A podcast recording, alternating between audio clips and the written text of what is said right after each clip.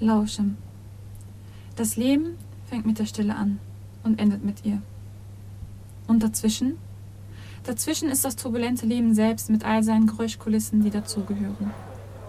Manchmal wird es laut aufgedreht, manchmal leiser gestimmt. Aber nie kann man der puren Stille erneut zuhören. Vielleicht hätte sie, wie alle anderen Geräusche auf der Welt auch, etwas zu erzählen gehabt.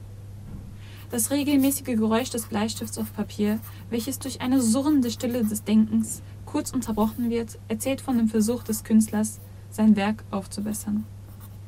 Die Sirene der Ambulanz teilt uns mit, dass kurz zuvor ein Notruf an der Zentrale eingegangen ist. Aber ob die Stille etwas zu erzählen hätte, das wissen wir nicht. Denn die Welt wird niemals schweigen und vollkommen ruhig sein. Während das Leben pulsiert, kann man dem Leben lauschen. Und in jedem Moment, in welchem scheinbar alle Geräusche einen Klang zu ergeben scheinen und sich zu einem Rhythmus vereinen, nennt man sie Musik. Es existiert in jeder Kultur seit jenen Zeiten, denn es ist flexibler und flexibler auszubauen als vieles andere. Musik zu machen braucht keine Voraussetzungen. Es ist vielfältig genug. Manchmal genügt ein Körper, eine Stimme, ein Klatschen, Pfeifen, Stampfen doch manchmal brauchen und wollen wir mehr. Wir bauen Instrumente, spielen sie mal solo, mal duo, trio in den unterschiedlichsten Kombinationen, wodurch wir selbst Teil der Musik werden. Wir werden zu Geschichtenerzählern, die ohne große Worte auskommen, und manche werden zu Künstlern, deren Farben Klänge sind. Musik ist grenzenlos, denn Grenzen haben nur Länder, während die Musik Welten verbindet. Das Musizieren als Musiker sorgt für das Abschalten des Großteils der Gedanken. Es lässt uns das, was wir erlebt haben, verarbeiten, indem wir all die Emotionen, die in uns rumoren, in die Musik einfließen und sie mitgestalten lassen. Das Stück, welches wir abermals spielen, erzählt plötzlich eine Geschichte, die eine neue Wendung zugeschrieben bekommen hat. Wir lauschen der Geschichte, nur noch der Geschichte als Musik. Wir beachten nicht mehr das, was um und in uns noch herrscht.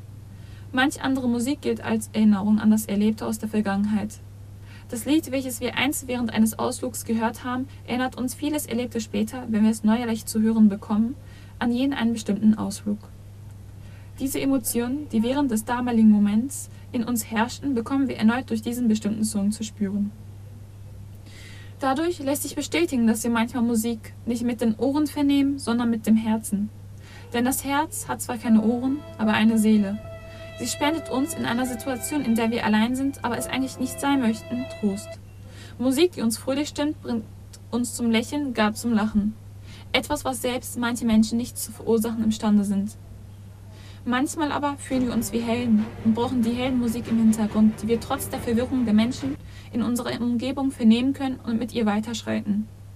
Musik unterstützt uns also in Situationen, in denen niemand weiterhelfen kann.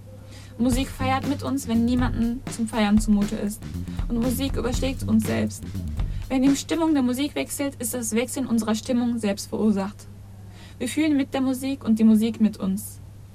Die Musik hat vieles zu erzählen. Sie erzählt von fernen sowie nahen Orten und Dimensionen.